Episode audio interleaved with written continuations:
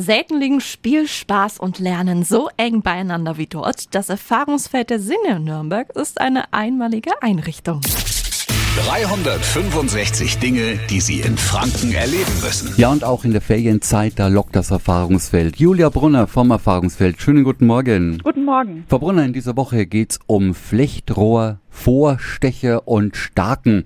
Was passiert da? Da haben wir Korbflechten, da können einfach kleine Körbe oder Schälchen geflochten werden. Das ist natürlich immer was Tolles, um das mit nach Hause zu nehmen, auch sehr praktisch. Die Korbflechtwerkstatt, besuchbar von heute bis zum kommenden Sonntag und alle Infos finden Sie natürlich auch auf radiof.de.